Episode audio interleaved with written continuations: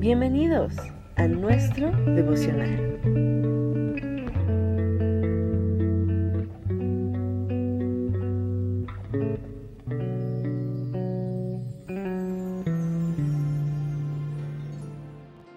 Hola, buen día, Dios les bendiga, feliz inicio de año, esperando que este sea un mejor año, más bendecido, que Dios siga guardando sus vidas, sus familias, su ministerio y que cumpla los propósitos por el cual Él les llamó a la gloria eterna, como dice la Escritura. Y bueno, pues quiero saludarles, un saludo afectuoso de parte del pastor Romeo Solano, la mayoría ya me conoce. Y pues como cada oportunidad que me permite el Señor compartir una pequeña y breve meditación, lo voy a hacer con gusto, con gozo, y pues con el privilegio de poder compartir a tanto siervo, a tanto ministro, a tanto hombre de Dios, esperando que pueda ser de ayuda y de bendición esta pequeña y breve reflexión.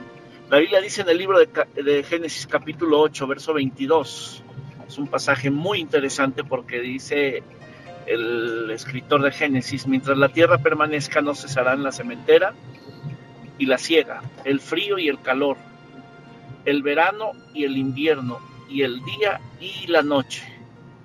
Eh, cuando nosotros leemos esta historia, llama mucho la atención que todos conocemos de una o de otra forma la historia de, de Noé, cuando viene el diluvio, sale Noé y presenta un sacrificio a Dios. Y ese sacrificio le agrada tanto al Señor que da una promesa con el arco iris. La primer promesa que la mayoría de las personas eh, nombran y citan, e incluso eh, creen que es la única, es que no va a volver a destruir al hombre por medio de, no va a volver a destruir al hombre con otro diluvio, no va a volver a hacerlo así. Dios dice que, que decide no volver a hacerlo. Pero la segunda cosa que dice en el texto es que mientras permaneciera en la tierra, no cesaría la cementera y la siega. Esto habla de la siembra y la cosecha. No cesaría el frío y el calor. No cesaría el invierno y, el verano. Y no cesaría el día y la noche. Y muy pocos prestan atención a esta otra promesa. Porque Dios está diciendo eh, que así como no va a volver a destruir la tierra, tampoco van a cesar los ciclos. Y la, vida es de ciclos, la vida es de principios, de eh, cada que comienza el año renovamos eh, un, año más de vida y normalmente el, el invierno, cuando termina el invierno, termina un ciclo, terminan tiempos específicos. Y sabes, creo que tenemos que agradarnos y alegrarnos de esta promesa, porque Dios promete que los ciclos no van a dejar de ser, no va a dejar de haber siembra y cosecha, no va a dejar de haber eh, estos tiempos en la tierra mientras permanezca.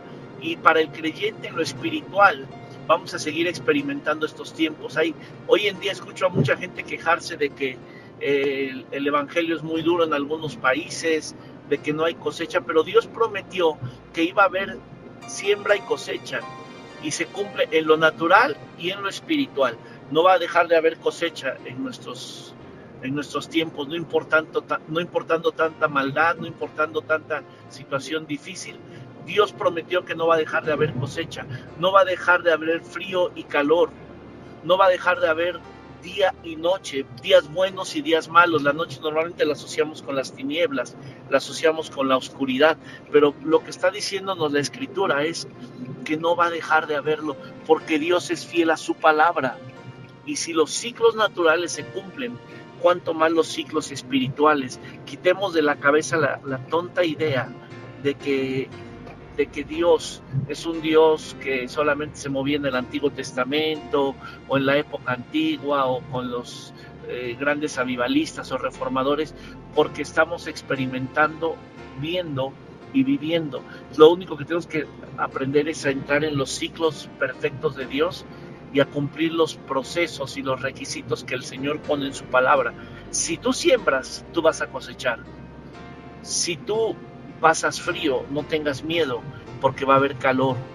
Si tú pasas oscuridad, no tengas miedo, porque la noche va a terminar, va a llegar el día, como dice la escritura, hasta que la luz esclarezca en la mañana en vuestros corazones. O sea, los ciclos de Dios son perfectos, son eh, verdaderos y Dios no va a dejar de cumplir los ciclos solo porque las cosas no estén marchando como nos gustaría o porque pensemos que tal vez no, no, no, no, no lo merecemos. La Biblia promete cosas y si Dios prometió que los ciclos van a continuar, no tengas miedo. Los peores ciclos terminan. Las cosas más difíciles se acaban. ¿Por qué? Porque son cíclicas. La, vida es un ciclo. Vida, muerte, salud, enfermedad, prosperidad, pobreza son cíclicas, no son para siempre. Por eso es que nosotros tenemos que aprender a confiar en Dios, en sus procesos, en sus ciclos. los hombres vivimos muchas veces ciertos periodos y se nos olvida que Dios no nos va a dejar, no nos va a abandonar. Así que confiemos en esto.